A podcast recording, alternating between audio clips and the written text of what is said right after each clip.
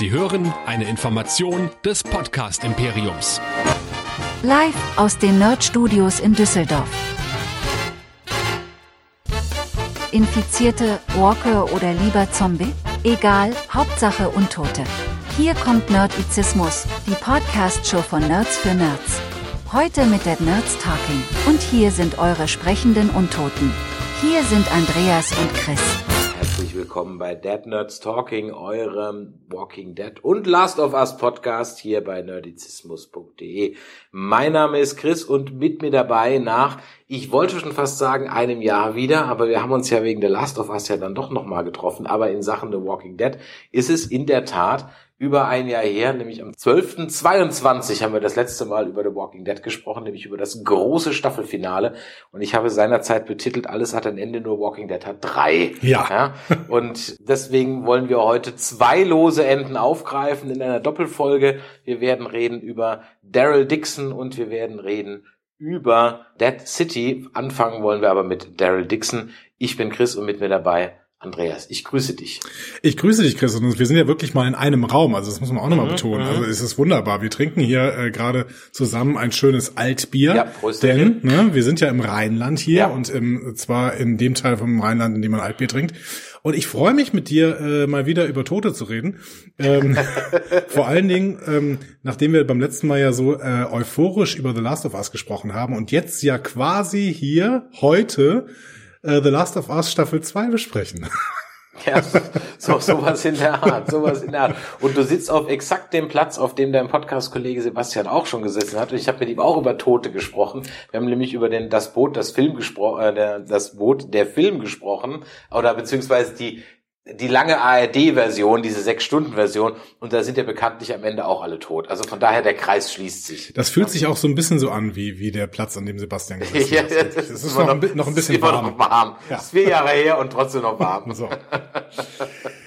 Ja, aber ich freue mich. Also heute äh, geht's ja jetzt erstmal um Daryl Dixon mhm. und ähm, ja, also es ist schön, doch endlich mal wieder über The Walking Dead zu reden. Aber wir werden ja noch. Ich bin noch nicht ganz sicher, ob das so schön wird. Aber ich sage dir, wir werden ja heute nicht nur über äh, Daryl Dixon reden und in einer weiteren Folge, die wir ähm, Transparenz-Podcast mhm. heute auch aufnehmen werden, werden wir natürlich auch noch über Dead City reden. Nein, wir müssen ja auch noch einen kleinen Rückblick wagen, denn dazwischen gab es ja noch was, was vor allen Dingen du gesehen hast. Richtig. Da gab es nämlich noch The Tales of Walking Dead, eine kleine Anthology-Serie. Bevor wir aber darüber ganz kurz sprechen, wenn ihr mit uns sprechen wollt, dann könnt ihr das machen unter der 01525 964 7709 oder ihr schreibt uns eine E-Mail an info@nerdizismus.de oder ihr kommt auf unseren Discord, nerdizismus.de slash Discord. Und natürlich ist es immer eine gute Idee, sich nach Weihnachten noch mit Geschenken einzudecken. Eine Tasse oder ein T-Shirt von uns, das findet ihr auf nerdizismus.de slash Shop. So, Tales of the Walking Dead, richtig, ganz genau, eine Anthology-Serie. Da schicken die uns einmal von der Pressestelle mal so einen Screener. Mhm. Zu den anderen zwei Serien haben wir es nicht gekriegt. Ja, jetzt haben wir endlich mal einen Screener gekriegt und dann schaffen wir es nicht, das zu besprechen. So, in time. Ja, ich weiß schon gar nicht mehr, das waren, glaube ich, sechs Folgen. Ähm, ich glaube, ich, ich habe zwei gesehen und du hast alle gesehen, ne? Ach, du hast nur zwei. Wieso hast du nur zwei gesehen? Ja, irgendwie war, also, ja, Anthology ist immer so ein Konzept, da muss ich dann Lust drauf haben. Ich habe irgendwie nicht den Anschluss, dann weiß ich, beim, bei den nächsten wird wieder eine andere kleine Kurzgeschichte erzählt und sowas. Vielleicht habe ich auch drei gesehen, ich weiß nicht mehr genau. Ich erinnere mich auf jeden Fall an eine mit einem Bunker am Ende. Also wir sind zwei oder drei so ein bisschen im äh, Gedächtnis geblieben, ohne dass ich dir jetzt genau sagen könnte, welche, wie die jetzt hießen. Aber eine war diese Zeitschleifengeschichte. Stimmt, die habe ich auch gesehen. Grüßt, täglich grüßt das Murmeltier. An der Tankstelle. An der Tankstelle, ganz ja, genau. Ja. Mit der Frau, die also verzweifelt versucht, die Explosion zu verhindern, bei der sie stirbt, ne, und es einfach nicht schafft. Ja. Also ein bisschen wie heißt der Film, wo einmal alle sterben müssen, auch wenn sie die erste äh, Final Destination Final Destination ja. 53, ganz genau. So ungefähr war da die Folge ist mir in, in, in Gedächtnis geblieben. Dann gab's noch eine Folge, die spielte so richtig schön in den Südstaaten auf so einem Dampfschiff so in den Mangroven da, wo so da, da war, war so eine, da habe ich noch, dann gab es noch eine Folge, das war so eine klassische Schauergeschichte. Da ging es nämlich um dieses Paar, das äh, bei dieser Voodoo-Tante in das Haus einzieht und die dann umbringt. Ich glaube, die habe ich noch gesehen, aber ich weiß es nicht mehr genau. Ich erinnere mich noch an eine mit Terry Crews hier, wo der irgendwen kennenlernt und dann irgendwie, dann sind die nachher in einem Bunker, meine ich. Ja. Und das war noch genau noch in einem Bunker. Und ich erinnere mich noch eine Folge, da ging es um einen, um den, der die Walker behandelt hat wie Tiere und diese Tierdoku gemacht hat. Stimmt, da habe ich auf jeden Fall ein Stück von gesehen. Ich glaube, ich habe den nicht komplett gesehen. Das war genau, der hat sich immer so David Attenborough mäßig irgendwie genau. äh, das kommentiert und der hat dann immer irgendwo im Busch gelegen und die Walker gefilmt. Ja. Und während wir drüber sprechen, finde ich es bezeichnend, dass ich da noch relativ viel mich äh, dran erinnern kann. Du fandst sie nicht schlecht, oder? Aber frag mich doch jetzt mal nach den Ereignissen der elften Staffel von The Walking Dead letztes Jahr. Hm, hm. Ja, ähm, da muss ich noch mal ganz kurz Pamela, in mich gehen. Ja, Pamela, ja, genau. Aber da müsste ich schon mal in mich gehen, was da eigentlich so genau passiert ist. Von daher, ich mochte diese Tales. Ich kann gar nicht verstehen, dass du da nicht weitergegangen bist. Also das Timey-Wimey-Ding, okay, weil aber in so einer Anthology-Serie von mir aus Wildshot kannst du machen. Ja, klar. Ja, das ist ja, äh, um den kleinen Exkurs äh, zu Star Trek zu machen. Ich habe auch nichts gegen so eine Musical-Folge über Stranger mhm. Worlds in so einem Anthology-Ding. Mach sowas da, dann kannst du es gerne machen. In meinen regulären finde ich es doof. Also oh. wenn du diese, diese, diese, diese Zeitschleife, so eine Nummer jetzt in eine normale Walking Dead-Sache, also wenn, wenn dieser, sag ich mal so, Zauberei, Mysterium, wenn sowas bei der Walking Dead reinkäme in meine Nein. normale Serie, das ist aber etwas, das befürchte ich so ein bisschen äh, für unsere Frankreich Frankreich Serie. Ja, ja, ich weiß, ich weiß, was du meinst, aber da müssen wir gleich mal drüber sprechen. Ähm, ja, keine Ahnung. Also ich fand es auch nicht so schlecht. Ich finde ja grundsätzlich aber auch schön, wenn man ein Universum nimmt und das Leuten einfach mal zum Fraß mhm, vorwirft mhm. und sagt, okay, macht mal irgendwas Mach damit. mal irgendwas mit, genau. So. Und das finde ich, finde ich ja erstmal einen guten Ansatz bei Tales of the Walking Dead gewesen. Mich, mich äh, hucken eigentlich Anthology-Serien halt selten. Also ich weiß nicht, ich kann mich auch an keine Anthology-Serie äh, erinnern, die ich wirklich oft gesehen habe irgendwie. Mhm. Ja, also wie gesagt, das mit der Zeitschleife war eigentlich das. Es gab dann noch eine mit diesem Prepper ähm, und und der so eine alte Chatfreundin sucht, aber ganz ehrlich, das muss ich auch gerade eben schon bei Wikipedia nachlesen. So, ja. ähm, ich mochte, ja. dass die Terry Crews eingebaut haben, weil den den sehe ich unglaublich gerne. Das ist ja, der moderiert ja, glaube ich, äh, das ich weiß nicht, das Supertalent oder sowas in den USA, aber der ist auf jeden Fall, der war bei ähm, dieser dieser Cop-Serie, dieser Cop-Comedy war der ja dabei, der Terry Crews, ähm, ähm, Brooklyn 99. Ja, Und genau. ich sehe den unglaublich gern. Der ist bei America, America's Got Talent. Ja, genau. Also ist ja quasi, ist das Supertalent in den USA, glaube ich, oder sowas? Ja. Nee, das ist, äh, das ist Supertalent. Sag ich doch. Habe ich, hab ich nicht gesagt? Supertalent? Was Oder ist es Superstar? Superstar, Supertalent. Nee, wer ist das mit Ich, ich habe Supertalent, meine ich. Supertalent. Ihr werdet es nachhören, ihr könnt zurückspulen, ja. Und dann gucken, ob ich jetzt gerade nur einfach abgelenkt war. Er hat auch bei Idiocracy mitgespielt und bei Expendables ähm, und dann eben Brooklyn 99 habe ich aber ehrlich gesagt bis auf Idiocracy ehrlich gesagt alles nicht gesehen und den ersten Extendals habe ich gesehen. Ach, er war auch bei Norbit dabei. Oh, Norbit. Unang unangenehmer Film. So, ja. Eddie Murphy würde diesen Film gerne vergessen. Ja, unangenehm. Der war schon im Kino sehr unangenehm, der Film. Und da war der ganze, da hat man noch nicht so viel Rücksicht genommen. ja? ja? Hat man sowas noch gemacht. Ja. ja und Eintritt für bezahlt im oh Gott, Kino. Oh Gott, oh Gott. Ja. ja, okay, vergessen wir das wieder, aber ich sehe gerne Terry Crews. So, aber wir wollen ja heute gar nicht so lange über Tales of the Walking Dead reden, sondern wir Nö, wollen... Da du es ja dich ja noch weniger erinnern kannst als ich, hat sich die Sache an der Stelle ja schon erledigt. So, genau. Aber vielleicht haben da einige von euch auch noch irgendwie eine schöne Erinnerung ran und dann könnt ihr das natürlich in die Kommentare schreiben. Und ich habe das Gefühl, dass das eine extrem gute Überleitung für irgendwas war. Fantastisch, ja, denn wir kommen zur Feedback-Ecke. Ja. Ich äh, nehme einfach einfach mal, weil ich ja immer finde, dass Menschen, die sich eine, die sich Mühe machen, Deswegen eine lange E-Mail ist immer eine gute Chance bei uns vorgelesen zu werden, auch wenn es inzwischen über ein Jahr her ist, dass der gute El Mercy uns eine Mail zum Walking Dead Finale geschrieben hat. Hallo Chris und Andreas. Alles in allem habe ich das Finale ähnlich empfunden wie ihr. Für mich ist die Serie während der Staffel 11 so langsam ausgetrudelt. Ich hatte schon weitestgehend abgeschlossen mit The Walking Dead und das Finale war nochmal ein unerwarteter Höhepunkt. Was Luke angeht, bin ich voll einer Meinung mit dir, Chris. Das war blöd, dass er den Morales macht. Luke hätte ich lieber in Oceanside gesehen, wo er für die Mädels am Strand beim Lagerfeuer auf der Gitarre klimpert. Was macht denn Luke nochmal? Ich fällt Luke nicht ein Klavier auf den Kopf. Ist es so? Ich weiß es nicht, aber, aber es ist gerade das, das, Bild, ist gerade das Bild, was ich im Kopf habe irgendwie. ja, würde passen. Das wäre doch ein schöner Abschluss auch für Oceanside gewesen, anstatt dass man nach dem Münzwurf von Hornsby einfach gar nichts mehr davon sieht. Ey, Oceanside ist sowieso irgendwie, das ist so ein Name, der wird ja jetzt dann auch in Dead City nochmal so ein bisschen gedroppt. Aber da macht man so gar nichts mit, ne? Also so. Ja, ich glaube, ich habe das Gefühl, wie als wenn das so teuer wäre, am Strand zu drehen oder so. Ja, aber es, wir waren, wir waren glaube ich dreimal am Strand in The Walking Dead und Oceanside, das hat insgesamt eine Screentime von vielleicht 15 Minuten gehabt oder sowas. Genau, ja, also Seltsam. Viel, viel mehr ja. kann das nicht sein. Statt Luke hätte Gabriel den Abgang machen sollen. Da hatte Walking Dead seit den Köpfen auf den Pfählen den Biss verloren. Wenn ich die Szene am Tor gedreht hätte, wäre Gabe zum Tor gestürmt und Pamela schießt ihm in den Rücken. Doch mit letzter Kraft wankt er zum Tor und entfernt die Kette mit einem Lächeln. Stinkt, nein, stinkt er nicht, sondern sinkt er sterbend zu Boden, denn seine Schuld ist endlich getilgt. Emila hat aber auch durch den gemeinen Mord am Priester ihr wahres Gesicht enthüllt. Der Mob stürmt, wurmt, äh, der Mob stürmt wutentbrannt auf sie und ihre letzten Worte sind Stopp, I am the governor. Ach, ja, in die Kamar kommen wir ja vielleicht auch gleich noch. Habe ich letztens wieder gesehen. Ritte der Kokosnuss. Für alle, die den Kamar-Gag jetzt verstanden haben. Und das Denkmal, das Rick im Comic bekommt, kriegt jetzt Gabe. Als Marmorstatue wacht er nun von nun an über das neue Commonwealth, das in seinem Geiste errichtet wurde und dessen Tore immer offen stehen.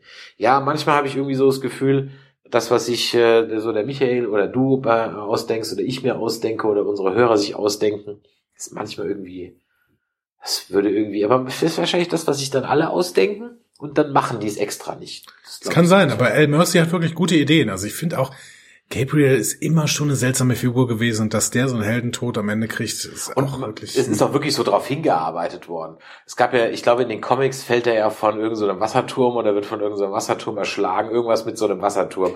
Und dann gab es, glaube ich, eine Szene in der zehnten Staffel oder so, wo, er, wo man in der Ferne so einen Wasserturm sieht und er guckt auch mit dem Fernglas drauf.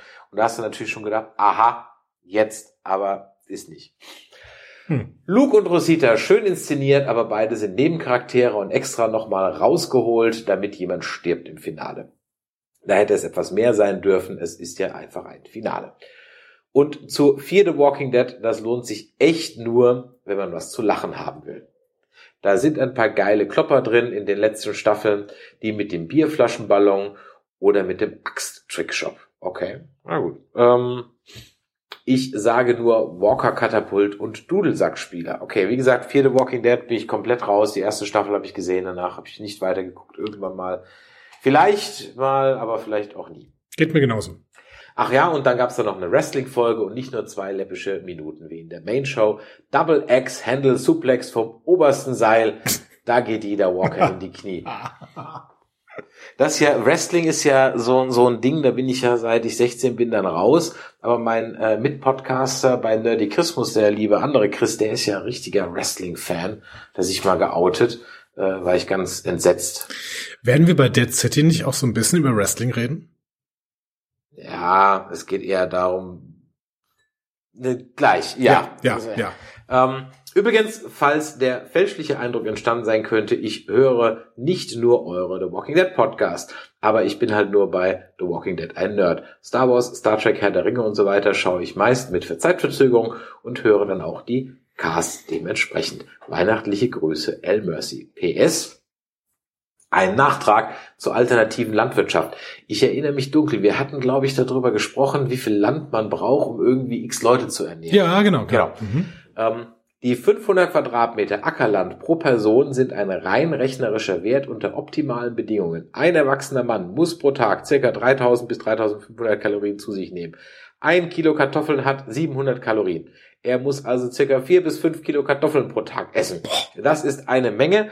Ähm, und das ist etwa die Menge, die man auf einem Quadratmeter ernten kann. Aufs Jahr gerechnet bräuchte man 365 Quadratmeter. Allerdings stirbt er dann an Mangelernährung. Rein vegetarische Ernährung muss ausgewogen sein. Obst, Hülsenfrüchte und Gemüse geben aber weniger Ertrag in Kalorien. Daher komme ich auf die 500 Quadratmeter. Ah ja, 500 Quadratmeter pro Person. Okay. Getreide hat etwas höhere Energie als Kartoffeln, aber nicht viel. In der modernen Landwirtschaft quetscht man dank Kunstdünger, Pestiziden, Herbiziden schon ziemlich raus, was geht. Biolandwirtschaft bringt nur gut die Hälfte an Ertrag. Bei Dreifelderwirtschaft weiß ich nicht genau, ähm, das müsste aber noch mal deutlich weniger gewesen sein. Laktovegetarische Ernährung braucht am wenigsten Ackerfläche, aber man braucht Weideland für die Kühe.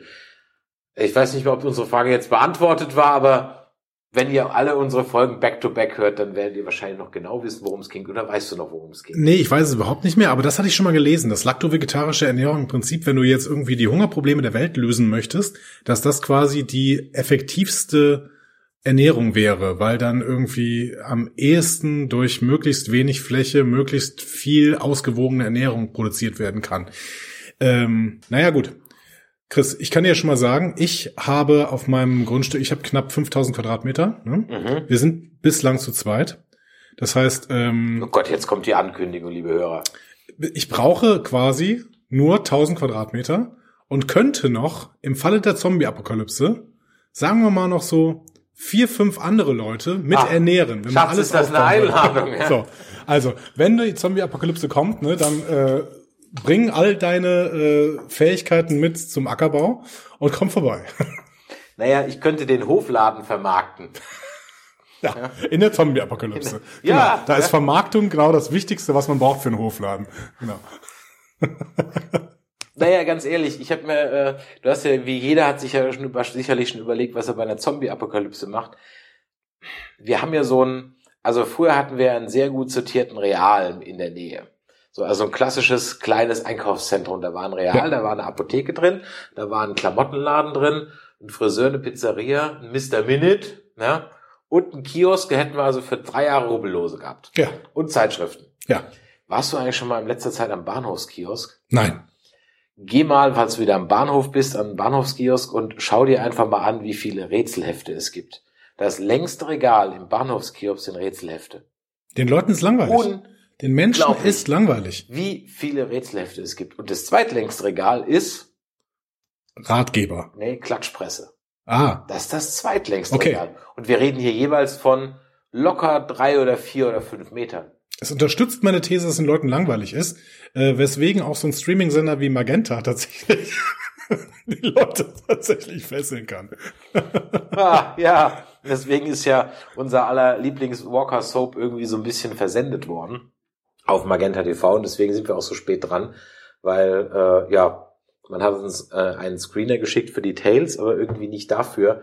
Und Magenta TV habe ich einfach nicht. Ich habe Magenta Sport, aber ich habe kein Magenta TV. Das muss ich mir jetzt auch extra erst besorgen. Und hast es auch extra besorgt. Ne? Genau, ich habe es mir auch extra besorgt und damit habe ich überhaupt erst mitbekommen, dass sowohl Dead City schon komplett abgedreht war, als auch äh, Daryl Dixon quasi gerade läuft. Also beziehungsweise jetzt gerade mittlerweile auch fertig ist, ne? aber da sind wir noch relativ aktuell, glaube ich. Ne? Ja, da sind wir noch relativ aktuell, deswegen fangen wir auch mal damit an. Frankreich, Frankreich. Ja. Was, was denkst du, wenn du an Frankreich denkst? Tja, dass ich einen Schüleraustausch da hätte machen sollen, den ich Aha. nicht gemacht habe. Deswegen ist mein Französisch relativ rudimentär geblieben. Was auch daran liegt, dass ich Französisch erst ab der zehnten Klasse hatte. Ich hatte es in der neunten und zehnten Klasse, habe aber die meiste Zeit vor der Tür verbracht, deswegen ähm, weiß So ich, einer warst du also. Ja, ja, es gab auch den Moment, wo der Lehrer irgendwann mal reingekommen ist und gesagt hat, Andreas, möchtest du nicht schon mal rausgehen? Ich habe eine schlechte Laune. Oh. Ähm, dann, äh, also ich konnte es verstehen. So, ich musste auch irgendwann nicht mehr die Klinke runterdrücken. Das musste man damals noch relativ häufig, aber irgendwann musste ich das nicht mehr, äh, weil dann wäre mein Arm irgendwann eingeschlafen. Also das ist meine Erinnerung an, ähm, an Französisch in der Schule. Aber was ist, warst du äh, in Frankreich mal nach der Schulzeit? Ja, ja, klar, natürlich. Ich war ein paar Mal in Paris Paris gewesen. Ich habe es äh, weder ins Jules Verne geschafft, das steht echt noch auf meiner Liste. Ich will da unbedingt mal essen gehen. Einfach nur aus Prinzip, eigentlich eher wegen dem Bond-Film, aber jetzt kann ich es jetzt sozusagen als zweite Filmlocation nochmal mhm. verwenden. Louvre habe ich auch noch nie geschafft. Da ist mir immer die Schlange zu lang. Ja. Und jetzt kann man aber, immer so, das war alles prä-online. Jetzt kann mhm. man ja bestimmt sich auch einen Timeslot buchen und kann dann da hingehen. Ja, die Schlange ist frei jetzt nochmal in Paris, okay. äh, in Herbstferien. Äh, mich mich äh, zeckt der Louvre nicht so an, weil ich auch mit bildender Kunst nicht so viel anfangen kann, aber die Schlangen sind immer noch sehr, sehr lang, obwohl du Timeslots buchen kannst. Okay, ja, es geht eigentlich eher darum, Bean der Done That. Also eigentlich. Ja, ja, genau, okay. So, Liste. Mona Lisa gesehen, mhm. Laocoon gesehen, zack, Ping, Pum, ja. so. Ähm, ansonsten, ähm, ja gut, Montmartre, Sacré-Cœur, bla bla bla. Also ist mhm. alles immer sehr nett da. Wir waren immer in Frankreich zu Skifahren, was heißt immer, also so als ich 14 war, war öfters in Frankreich zum Skifahren. Das war auch immer sehr nett, aber scheißen teuer, das weiß ich noch. Ähm, Französischen Alpen, schön. Ja, ja ähm, aber nur, wenn da Schnee liegt. Mhm. Also diese Skiorte da sind ja einfach nur Trabantenstädte aus dem Boden gestampft und ähm, da möchtest du nicht im Sommer sein. Also definitiv nicht. Was, Val d'Isère und sowas? Oder? Ja, Laco, ähm, Lac, Trauberlet, der ganze Kram, mhm, wie auch okay. immer die ganzen Dinger da heißt. Ähm, Les Arcs war ich mal und dann whatever, keine Ahnung. Das sind ja alles diese Betten, äh, Bettenbunker, die du dann da hast. Selbst wenn du da mit so einer Skifreizeit hingehst, da sind ja die in diesen, in diesen riesigen, es sind ja keine Hotels, du hast ja da eine kleine Wohnung, aber diese Wohnung ist ja einfach nur so eine Plastik-Standardwanne, die da so reingeschoben wird in so ein ja. Haus. Ne? Äh, wir waren auch mal irgendwann, ich glaube nochmal in Val Thorens, da hatten wir so ein Chalet gemietet, das war allerdings sehr schön, ähm, das war dann sehr individuell, war auch 12 mal so teuer wie, wie die 300 Mark Busreise mhm. als, als Schüler. Dann überlege ich noch Frankreich. Ja gut, ich glaube nochmal Saint-Tropez, Monaco so als Rundreise als Kind, aber ist bei mir jetzt nicht so auf der Liste. Nächstes Jahr steht eigentlich eine Tour mit einem Autoclub in die, in die Champagne an, die ich überlege. Aber das muss ich noch mal gucken. Aber das war's ehrlich. Ich hätte gerne einen Schüleraustausch mit Frankreich im Nachhinein gehabt, weil dann könnte ich es jetzt halbwegs. Mhm. So reicht's, um eine Überschrift zu lesen, einen Film, den ich schon 10.000 Mal geguckt habe, auf Französisch dann auch nochmal zu verfolgen, was der so sagt. Aber für eine tiefergehende Konversation, vergiss, und wenn es ans Zählen geht, also eine Rechnung im Restaurant auf Französisch ist mein Albtraum. Mein Endgegner. 370 minus 20 plus 18 durch 5. Ja, genau. Also dieses 99, äh, wenn du irgendwie 99 beschreiben möchtest, das ist schon ein bisschen anstrengend. Ich bin, ähm, ich bin total frankophil. Ich bin super häufig in, in Frankreich. Ah oui? Ähm, letztes Jahr zum Beispiel dreimal äh, habe ich da Urlaub gemacht, beziehungsweise man kann sogar sagen viermal, weil ich äh, in den Herbstferien sogar zweimal da war, also zurückgekommen bin und dann wieder hingefahren bin. Aber ähm, ich, äh, ich, mein Französisch ist auch relativ eingerostet. Aber ich war an jeden, äh, an allen Ecken und Enden in Frankreich bin ich schon mal gewesen, äh, glaube ich. Und dann fallen dir doch irgendwann wieder Ecken ein, an denen du eben noch nicht gewesen bist. Aber zum Beispiel viele äh, Sachen, die ich hier in Derry Dixon gesehen habe, habe ich auch wiedererkannt. Natürlich ganz am Anfang irgendwie erstmal dieses Schild, diese klassischen Schilder, ne, mhm. äh, die man da am Strand immer vorfindet. Und dann habe ich auch erstmal sofort gegoogelt, so, wo ist denn das da? Und dann waren so ein paar Namen offensichtlich so ein bisschen verändert. Okay. Äh, das, was da auf diesem Schild stand, gibt es so wirklich nicht. Aber man hat dann nachher ein bisschen rausgefunden, wo er da angekommen ist. Und ähm, ich war am Mont Saint-Michel schon. Ne? Okay, das, das, da bin ich auch nochmal hin, ja. Das ist ja auch das, was die Amerikaner alle kennen, deswegen war es ja auch mit reingebaut. Ähm, und in der Normandie, äh, an den entsprechenden Stränden, äh, wo der D-Day war, ne, Omaha Beach und sowas, bin ich auch schon ein paar Mal gewesen. Ähm, also viele dieser Locations, die wir da gesehen haben, kamen mir dann doch sehr, sehr bekannt vor. Da nicht nur das Jules Verne ist ja offensichtlich ein Restaurant, da habe ich wiederum keine Ahnung von, äh, obwohl ich schon in Paris ein paar Mal gewesen bin. Ja. Das ist in, in der Mitteletage vom Eiffelturm drin. Ah, ich bin nie hoch, ich bin nie hochgefahren. Ich bin immer nur unten gewesen. Also ich kenne das nur aus dem Bond-Film äh, View to a Kill und dann dachte ich mir, du musst mal hingehen. Scheint gut ja. zu sein, wenn der da essen geht. Scheint keine Absteige zu sein. Ja. Da sind so ein paar Läden drin, ja. ne, in dieser Mitteletage. Das kann ich dir ehrlich gesagt nicht sagen, weil ich war auch Surprise, Surprise noch nie auf dem Eiffelturm. Oh, okay, warum? Surprise. Oh. Warum? Weil die Schlange immer zu lang war. Ja. Ja. Schlangen sind dein Endgegner. Aber das, äh, äh, das Grab von Napoleon, das haben wir uns auch angeguckt. Und das Grab von Jim Morrison. Und ja, war ich auf dem komischen Friedhof gewesen? Ah, kann schon, weiß ich gar nicht gesagt, gar nicht, weiß ich gar nicht mehr.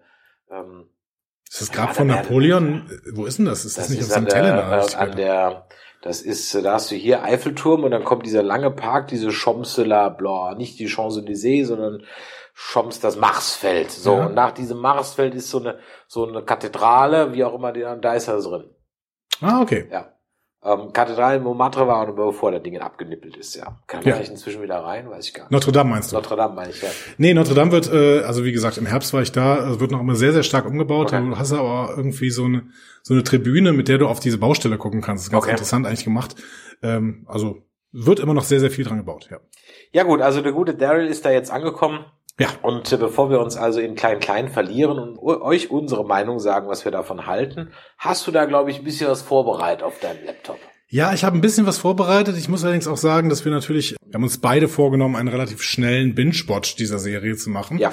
Und äh, deswegen war ich teilweise ein bisschen verwirrt, was so den Mittelteil dieser Serie angeht.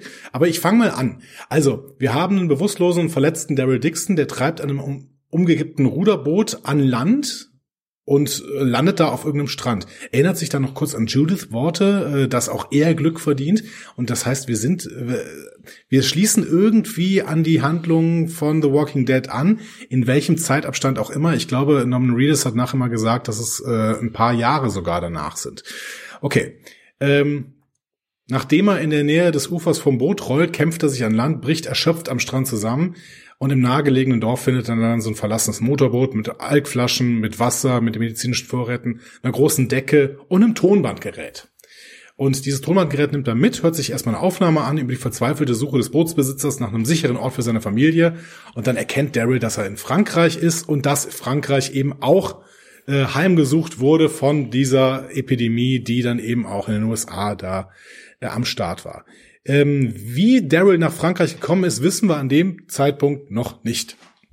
In den folgenden Tagen macht er sich dann auf den Weg quer durch das Land, ähm, trifft auf äh, Maribel und ihren scheinbar blinden Großvater Guillaume und gerät in eine Auseinandersetzung mit Henri und Michel, die ihn angreifen. Wir wissen zu diesem Zeitpunkt noch überhaupt nicht, zu wem die denn irgendwie gehören. So.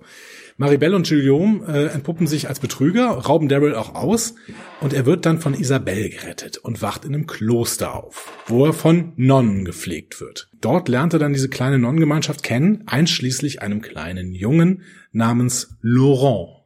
Ein Waisenjunge, der dort aufgewachsen ist. Was würdest du sagen, wie alt ist Laurent ungefähr? Jetzt der Schauspieler oder das Kind? Das Kind. Was hättest du gesagt? Wahrscheinlich so zehn sein, aber ich bin bei Kindern ganz schlecht. Ja. Der Schauspieler ist, weißt du, wie alt er ist? Oder? Nee, aber er könnte vielleicht auch so 14, 15 sein vielleicht. Ne? Ja, schwierig zu sagen. Spontan finde ich jetzt sein Alter gerade nicht. Okay. Isabelle und die Nonnen glauben auf jeden Fall, dass Laurent eine besondere Bestimmung hat und bitten Daryl, ihn zu einem Ort namens Das Nest zu bringen. Daryl ist zunächst ziemlich zögerlich, stimmt dann aber zu und macht sich mit Laurent auf den Weg. Und da begegnen sie dann vielen Gefahren, darunter einem Angriff der Power of the Living, einer militanten Gruppe. Daryl kämpft um ihr Überleben und ihre Reise führt sie dann tiefer in das von der Apokalypse verwüstete Frankreich. Wir sehen dann in einem Rückblick auch, dass Isabelle eigentlich jemand ganz anderes war. Die war in Paris äh, unterwegs im Nachtleben und hat da auch ähm, keine Gefangene gemacht und äh, sehen auch in diesem Rückblick, wie der Ausbruch denn in Paris so vonstatten gegangen ist. Ne? Also typisch Großstadt eigentlich. Ne? Das ist, ähm, da, wo sich Menschenmassen treffen, ist es zuerst passiert und dann in der U-Bahn natürlich. Und äh, sie flieht dann auf jeden Fall mit ihrer schwangeren Schwester Lily und Quinn, der zu diesem Zeitpunkt ihr Freund ist oder zumindest ein sehr, sehr nah Bekannter, der was von ihr will. Wie auch immer. Im Endeffekt werden, machen die inzwischen halt, die wollen irgendwie die Dordogne, weil Quinn da irgendwie ein Haus hat und sie machen inzwischen halt an der äh, Tankstelle und äh, da wiederum will Quinn Lilly loswerden und das will Isabel nicht und deswegen flieht sie mit ihrer Schwester. So. Wir gehen dann wieder in die Gegenwart. Da sucht Daryl nach Wegen, um nach Amerika zurückzukehren. Er, Isabelle und Laurent treffen auf eine Gruppe maskierter Kinder und später auf die Bewohner von Angers, die Laurent als Messias verehren. So, also die gehen sogar noch ein Stück weiter als die Nonnen im Kloster.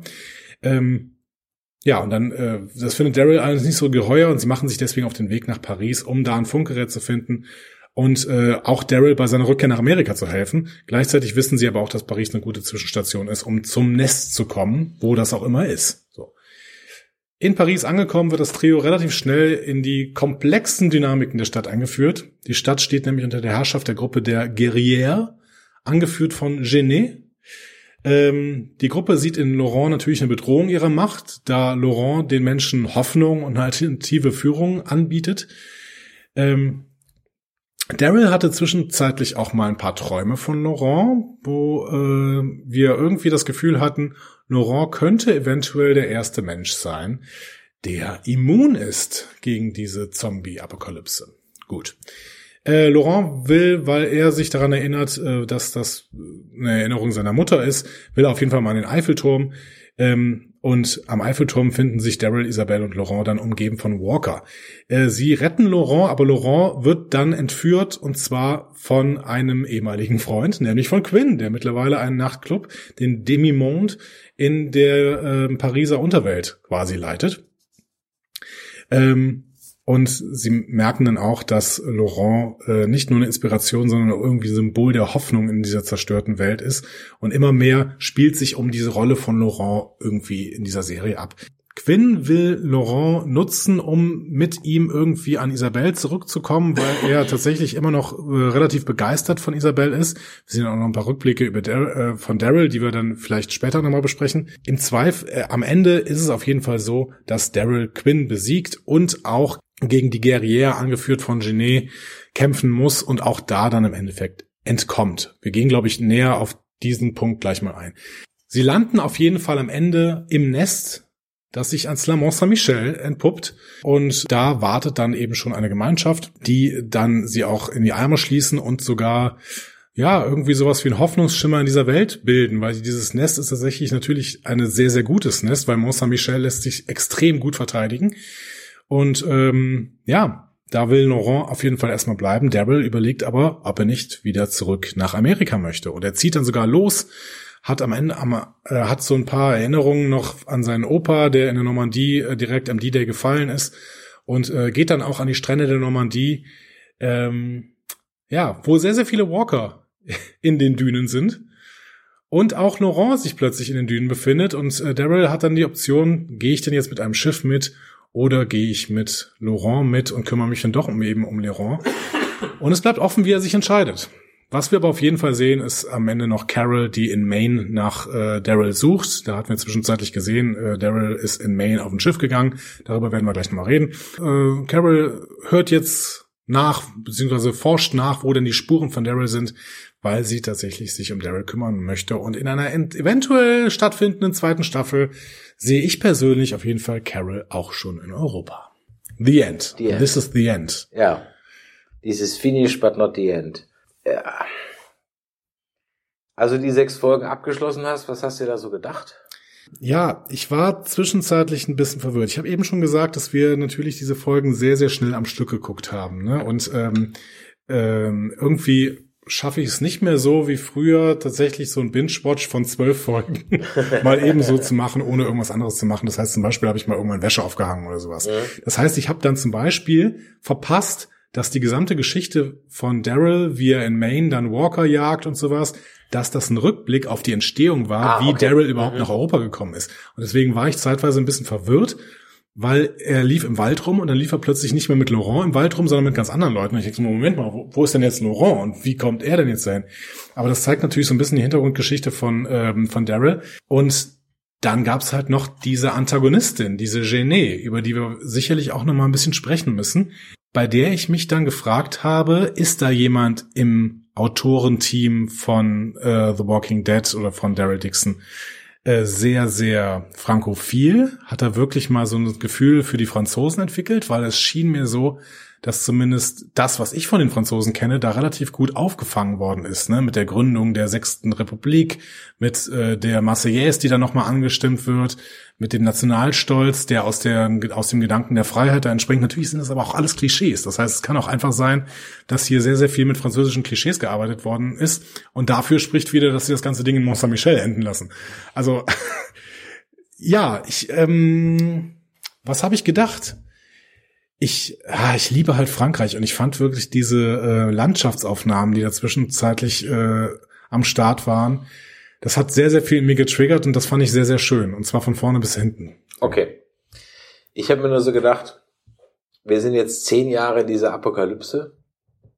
Ich weiß gar nicht, ob das in-Universe, also wir sind Realtime, sind wir auf jeden Fall schon 13 Jahre. Es könnten auch 15 sein, glaube ich. Können sogar 15 sein. Ja. Und ich habe mir nur so gedacht, so, ja, können wir das mal bitte jetzt in Deutschland drehen? Mhm. Da ist jetzt Wirtschaftswunder, da wird rangeklotzt, da sieht das nicht alles so aus, da ist alles sauber, aufgeräumt und so weiter. Ich sag nur nach dem Krieg. Ja? Also jetzt mal ohne Witz, ne? Auch Dead City. Nee. Also, die Menschheit möchte nicht so lange im Dreck hauen. Ja, aber das Problem wird uns ja in The Walking Dead quasi immer so geschildert. Und das ist offensichtlich auch das Menschenbild von Robert Kirkman. Die Menschen werden es in der Neuzeit nicht mehr auf die Reihe bekommen, eine gesittete Zivilisation aufzubauen. Ich, da stolper ich einfach inzwischen drüber. Da stolper ich einfach inzwischen drüber, dass es ähm, jeder überfällt nur jeden. Mhm. Ja? Äh, dann ist natürlich auch das, das durchgängige Narrativ ist schlicht und ergreifend. Also ich habe das dann gesehen und dachte mir so, ah, Same shit, different name. Ja, das war mal jetzt in Frankreich, ja, es war was anderes, ja, man musste ein bisschen mehr hingucken, weil es halt Untertitel waren. Du kannst vielleicht weghören, weil du das Französisch besser verstanden hast. Das war bei mir nicht so der Fall. Ich musste da also durchaus zuhören. Und dann dachte ich mir aber nur so, ah, das ist halt jetzt aber auch wieder nur ein Kind, was von A nach B geführt werden musste. Das haben wir jetzt auch schon hunderttausend Mal Last gesehen. of Us Staffel 2. Ein ja. Kind, das ja. vermutlich immun ist, ja. also vielleicht und, immun und, ist. Und vor allem dieses, äh, dieses, also für mich war völlig unerklärlich, warum dieses Kind, also völlig, also auf Basis welcher Grundlage, weder hat es irgendwelche Wunder vollführt, noch, ähm, wo ist das? Ach, das ist bei Stephen King The Stand, wo die eine Figur den Leuten im Traum immer erscheint, verschiedene Leute und die treffen sich dann alle in Las Vegas. Mhm, okay. Das ist ja auch so ein Endzeit-Ding, ne? Und da kämpfen am Ende, da geht's auch kommt eine Riesenseuche über, über die Menschheit, wird auch ausgerottet und nach, keine Ahnung, irgendwann zehn Jahren oder so, ähm, erscheint Leuten, ja, ich glaube, auf der einen Seite Gott und auf der anderen Seite der Teufel im Traum. Und am Ende treffen sich alle in Las Vegas, gibt's der große Clash, weil es das Standing Kurzform. Aber da hatten die halt wenigstens alle irgendwie so einen Traum von irgendeiner Vision und wollten halt irgendwie deswegen mhm. alle hin.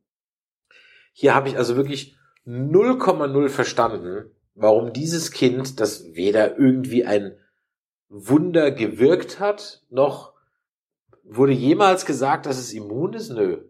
Nein.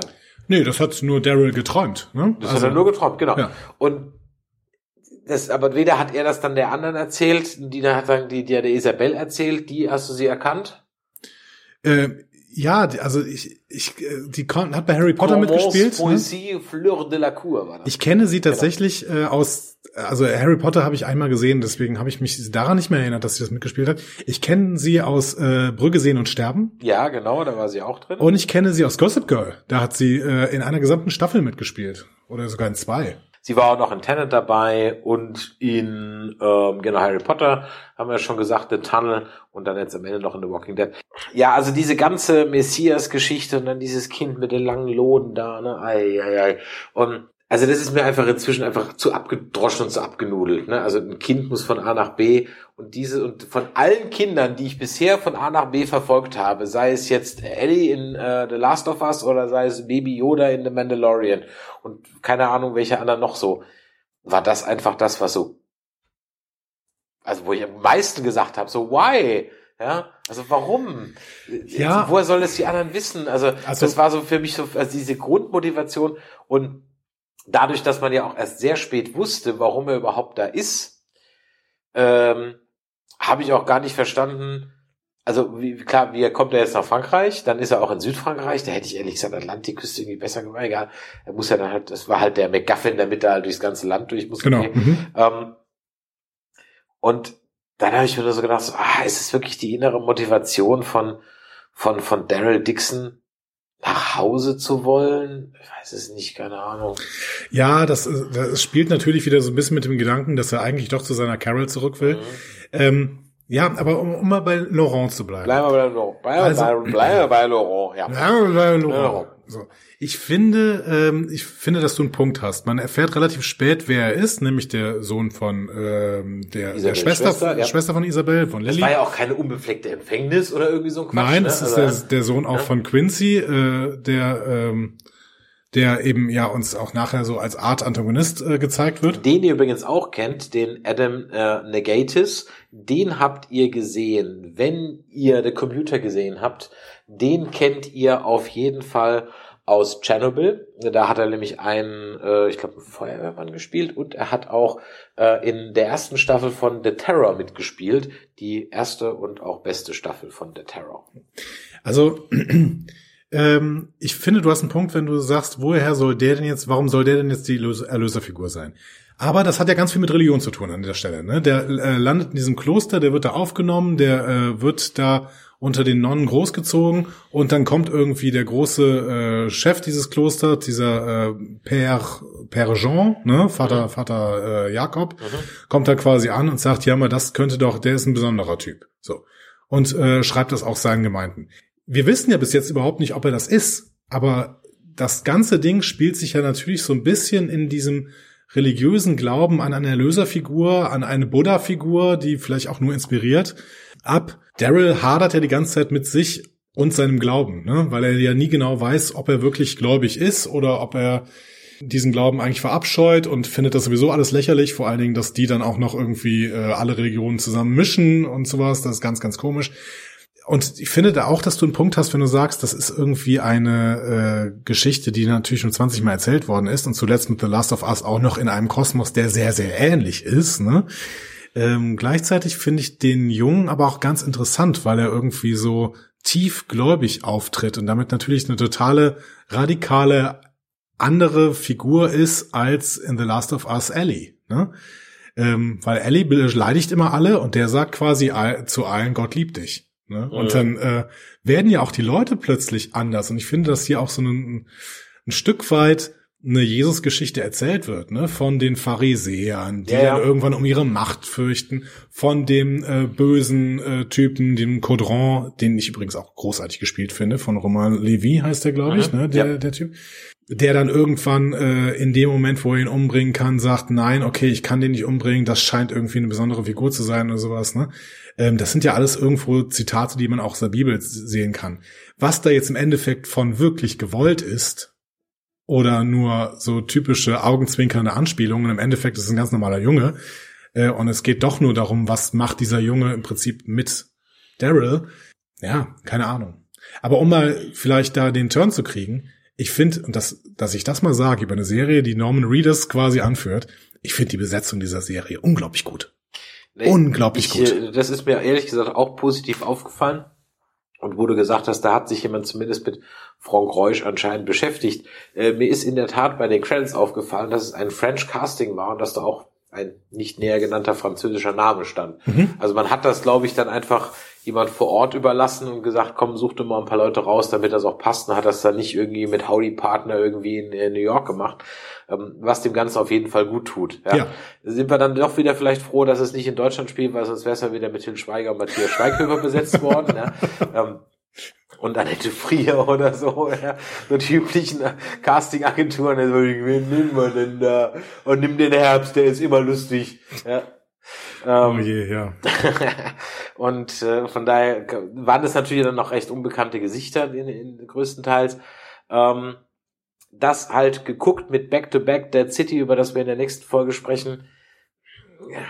Also du hast ja zuerst Dead City geguckt und mhm. dann Daryl Dixon. Ich habe ja. ja zuerst Daryl Dixon und dann Dead City geguckt. Von daher ist mir sind wir die Parallelen dann halt bei Dead City dann durchaus etwas sauer aufgestoßen. Mhm. Weil ich mir so dachte so, jetzt gucke ich schon wieder so eine Geschichte über irgendein komisches Kind, ja, und am Ende ist es eine böse Frau im hohen Turm, ja.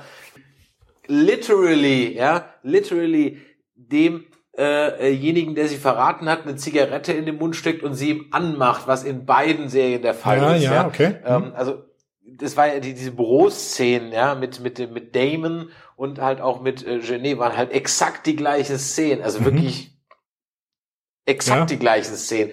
Wo ich mir dachte, okay, ist das jetzt Absicht? Soll das so sein? Ähm, aber dann wieder so clever sind die da manchmal nicht. Ich denke mir so, nee, äh, ja.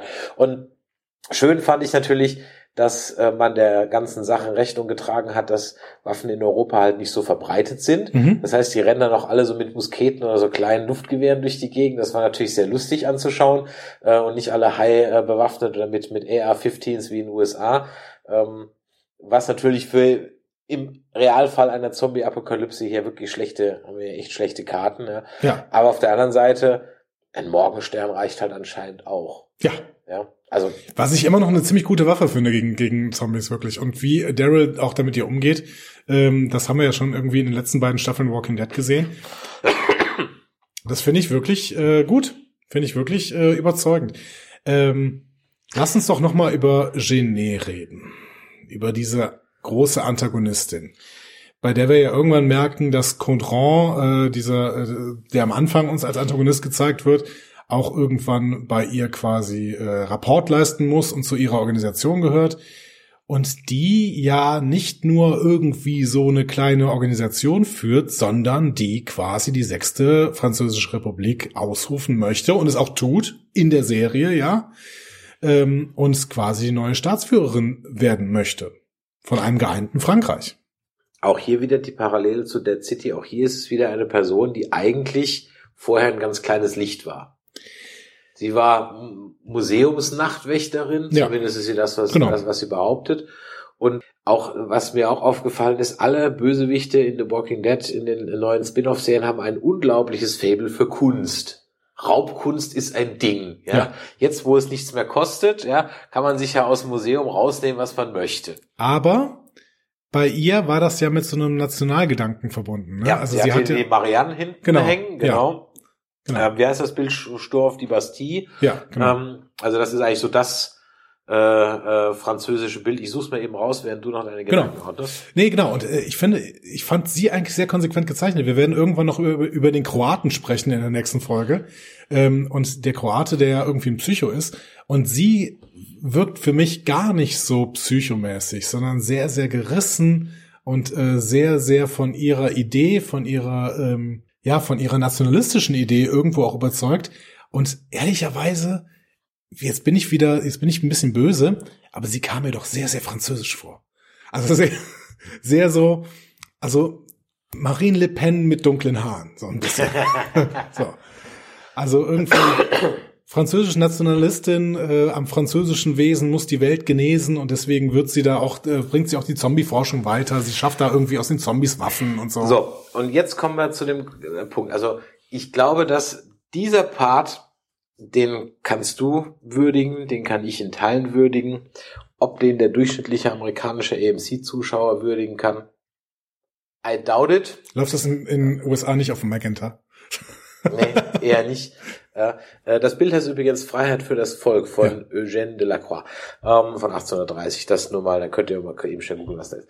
Ähm, ja, da musst du aber schon richtig drin sein. Also wenn du die ganzen de Gaulle, Vichy-Anspielungen und so weiter nicht verstehst, dann spricht die Frau in Rätseln für dich. Stimmt, also da wird ja sogar noch de Gaulle zitiert. Ja, mehrfach. Man kann kein, ja. man kann kein ja. Land zitieren, ja. man kann kein Land regieren, das äh, 700 Käsesorten hat. Genau, ja.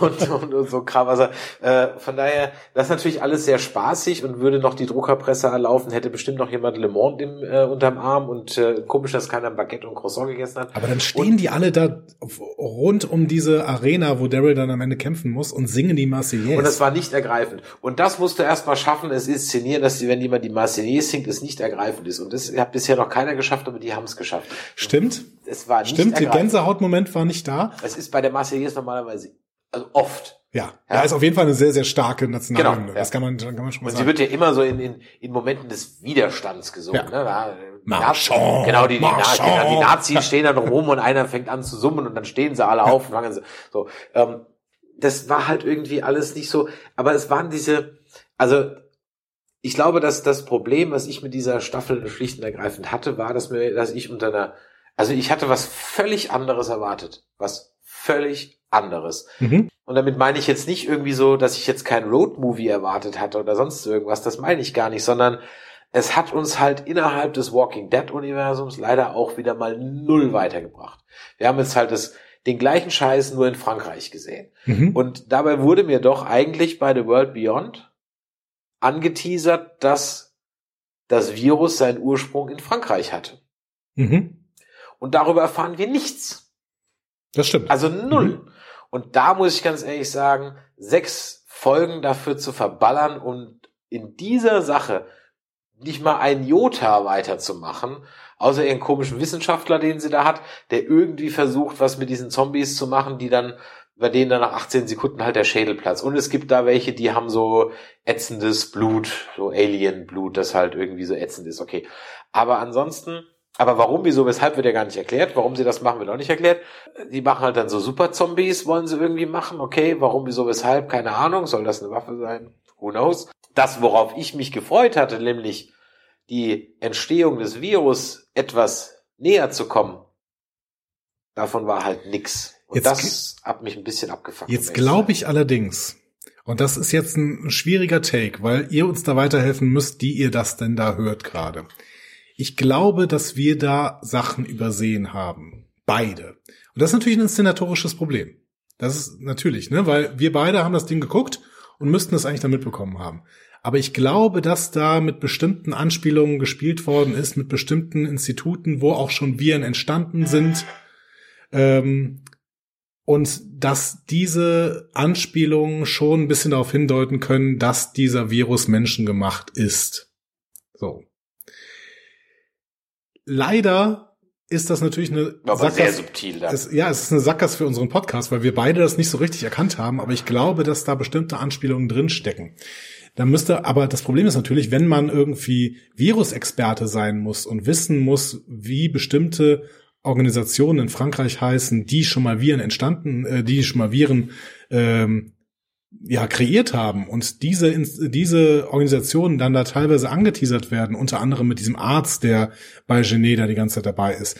Ähm, das ist natürlich dann irgendwie inszenatorisch schwierig und dann erzählt man uns vielleicht aber diese Handlung in einer zweiten Staffel, die es ja scheinbar geben wird, weil diese Staffel hier endet mit einem offenen Ende. Ja, es ist ja ich meine, das Einzige, was wir da so einen kleinen Hint kriegen, wobei ich mich auch frage, warum, ist, dass anscheinend in Maine Zombies gefangen werden und dann nach Frankreich verschifft. Ja. Warum auch immer. Anscheinend hat man in Frankreich nicht genug davon. Ja, ja weil der, weil dieser äh, Forscher ja mit denen irgendwie daraus irgendwie super Zombies macht. Der amerikanische Walker ist halt irgendwie so anders. Walker amerikanensis ist irgendwie ein anderer. Der ist nicht von 700 Käsesorten zerfressen ja, innerlich. Ja. Dem kann man noch was machen. Ja gut, aber Frankreich ist halt wirklich äh, dünn besiedelt, ne? Und in Paris sind sie alle in die Unter äh, in den Untergrund geschmissen worden. Ähm, ich würde ja sagen. City. Stimmt. Mhm. Im Untergrund in Paris ist ja der Nachtclub. Oh, jetzt, jetzt verwechsel ich das auch schon mal. Okay. Äh, ja, genau. Wir sind halt bei beiden äh, Serien in, ähm, in großen Städten, was natürlich auch ein bisschen problematisch ist. Ja, was ist dein Fazit?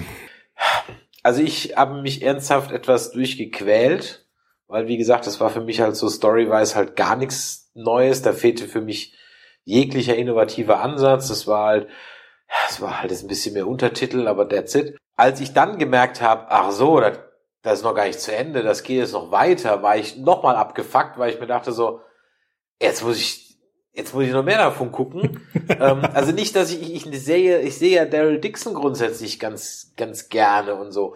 Wobei der halt immer ungewaschen aussieht. Ne? Also selbst wenn er frisch aus der Wanne kommt. Passt doch zu Frankreich. Ja, ja, selbst wenn er frisch aus der Wanne kommt, sieht er halt ungepflegt aus.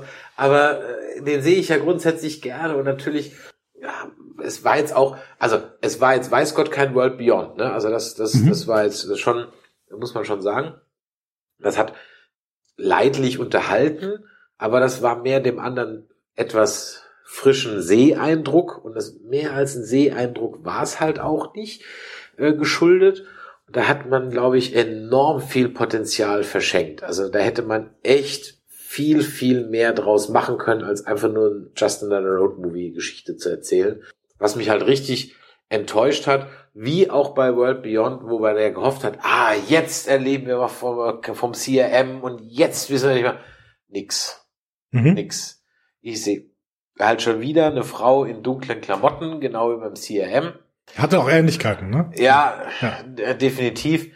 Und ich habe nichts, also wirklich nichts essentiell Neues erfahren, weder über Daryl Dixon noch über die äh, die die Entstehung von dem Zombie-Virus, sonst gar nichts. Und das habe ich mir ehrlich gesagt, dann hätte ich es auch und dann hättest du es auch in 120 Minuten erzählen können. Also die Geschichte hättest du auch in einem Film erzählen können. Mhm. Da brauchst du keine sechs Folgen für. Mhm. Nee, ja. überhaupt nicht. Und äh, wie gesagt, zwischendurch kam mir dann der Gedanke, Ah, in Stuttgart wäre das jetzt alles schon aufgeräumt, gell? Das wäre jetzt halt schon sauber. Kehrwoche wäre gewesen und da wäre gar nichts mehr, ja. Ähm, wir würde wieder Porsche bauen, ja. Mercedes fahren.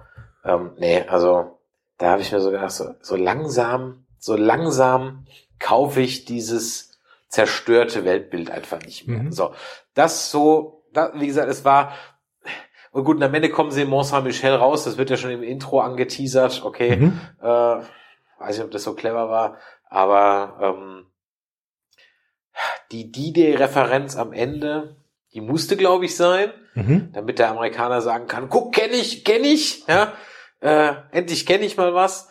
Ähm, ja, ich gebe dem Ganzen eine 3 auf einer Schulskala, Note 3. Es war mhm. nicht richtig schlecht, es war nicht richtig gut. Wenn ich mir das nochmal angucke, nein, ich habe es aus Chronisten, Chronistenpflicht geschaut.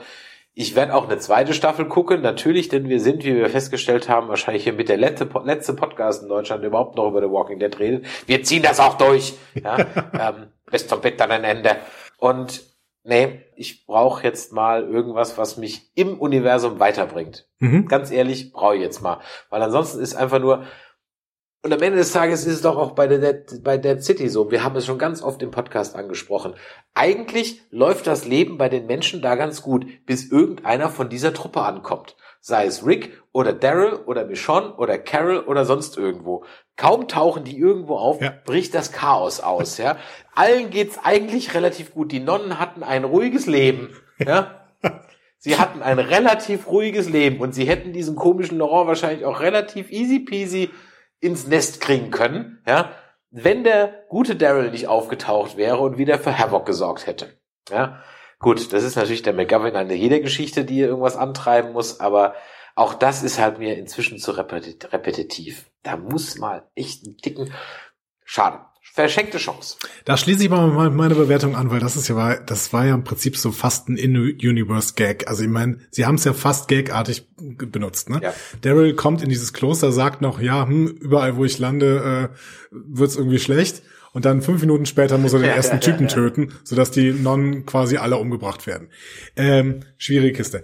Ich muss sagen, ah, diese Serie hat mich an ein paar Punkten einfach gekriegt und das ist vielleicht irgendwo meine frankophile Ader. Ich liebe einfach diese Landschaftsaufnahmen in Frankreich. Ich habe schon am Anfang irgendwie, wie gesagt, ich habe da erstmal gesessen und gegoogelt, wo kann das denn dann sein? Mhm. Und dann habe ich irgendwann gesehen, ah wo ja. War das Marseille oder Saint-Tropez oder was? Es ist relativ nah an den Pyrenäen tatsächlich. Ah, also okay. der, der Markt, auf dem er dann nachher ist. Ähm, haben die on Location gedreht? Sind die wirklich mal nach Frankreich gefahren? Die haben an ein paar Stellen on Location gedreht, okay. auf jeden Fall, genau.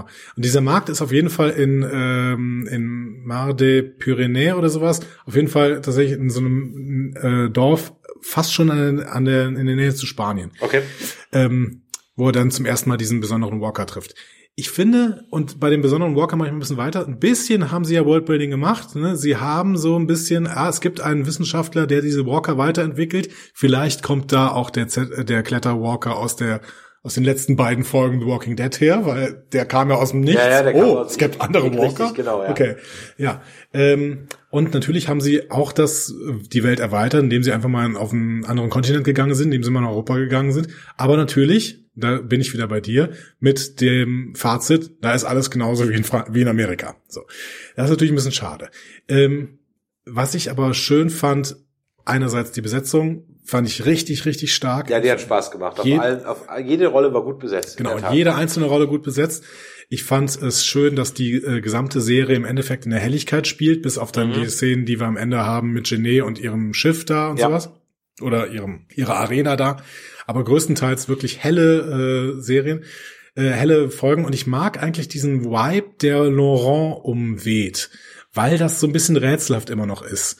Weil irgendwie stellt man sich ja wirklich die Frage, warum soll dieses Kind irgendwas Besonderes sein? Mhm. Der ist unter widrigen Umständen geboren, ist klar, der ist unter widrigen Umständen in dieses Kloster gekommen, ist klar, aber du hast es richtig gesagt, keine unbefleckte Empfängnis, alles erklärbar, wie der dahin gekommen ist. Ja, widrig, aber wir sind halt auch in der Zombie-Apokalypse.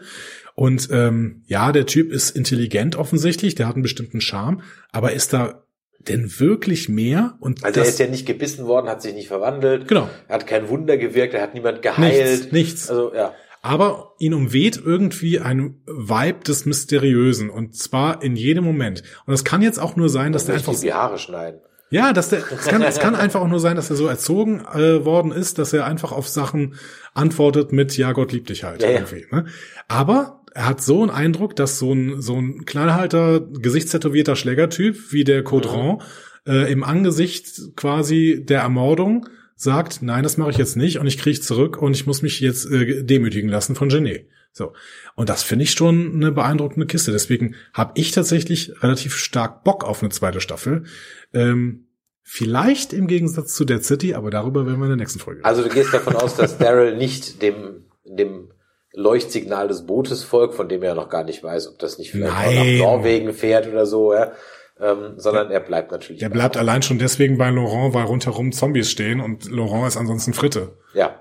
Oder er nimmt Laurent mit, aber das glaube ich auch nicht, weil dann ist er, dann ist Isabelle nicht mehr in der Serie und das äh, wäre auch sehr, sehr schade, weil Isabelle ist wirklich großartig. Ja, aber ich könnte mir vorstellen, die sprengen ein bisschen das Budget.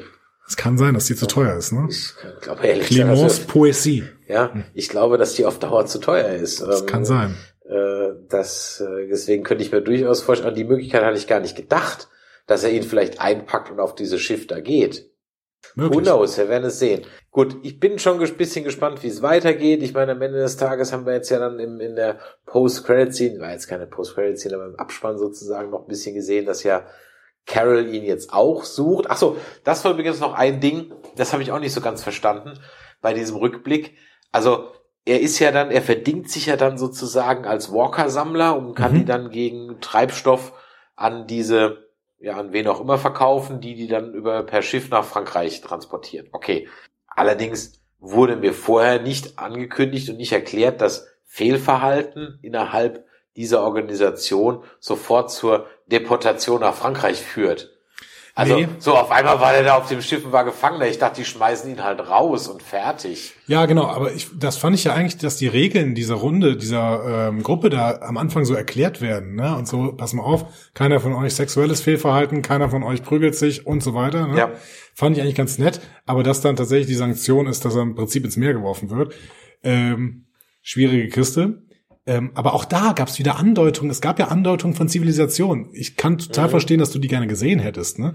Aber dass dann quasi gesagt wird, ja, bring die mal nach Le Havre, weil es gibt so das Gerücht, dass in Le Havre der Hafen noch funktioniert. Richtig, so, ganz genau. Ne? Ja. Nicht so schlecht, ja. finde ich. Genau.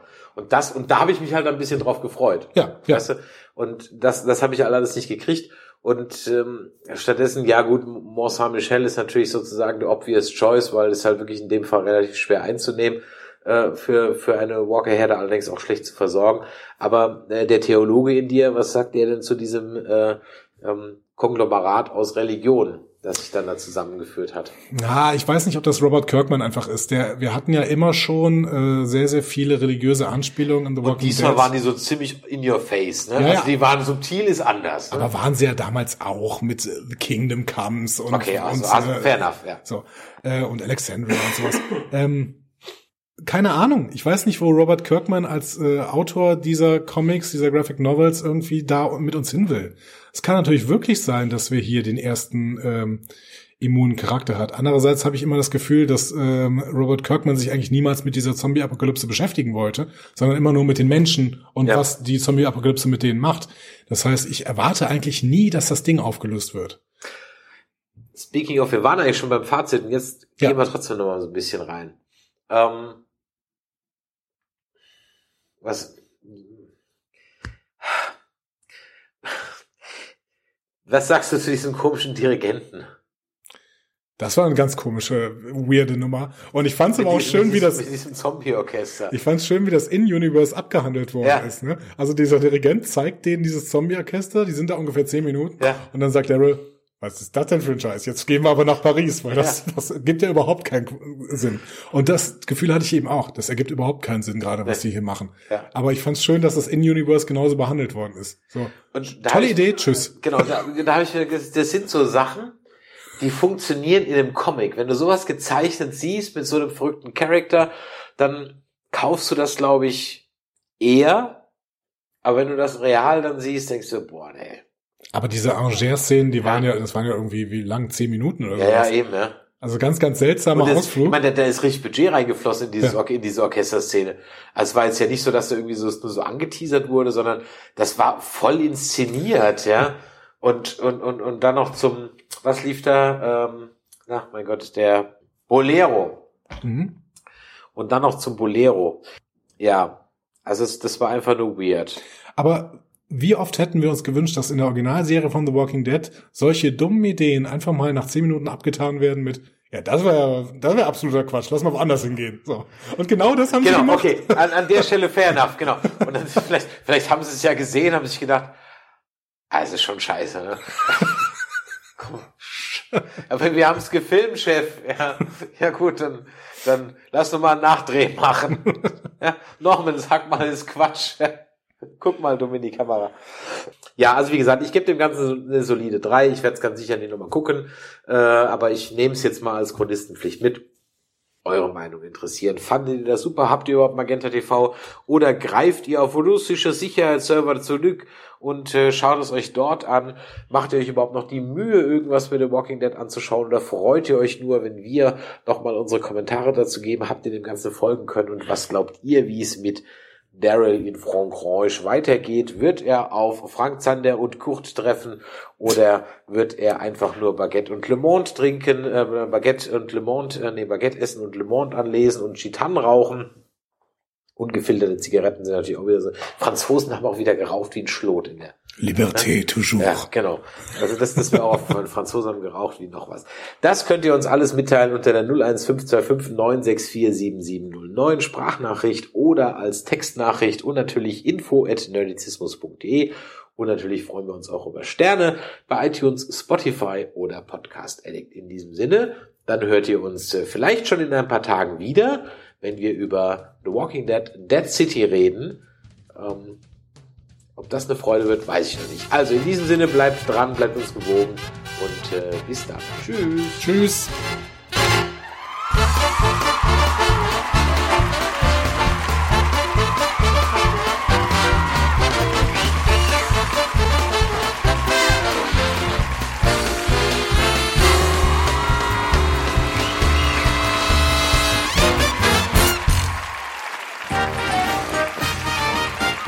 Eine Produktion des Podcast Imperiums.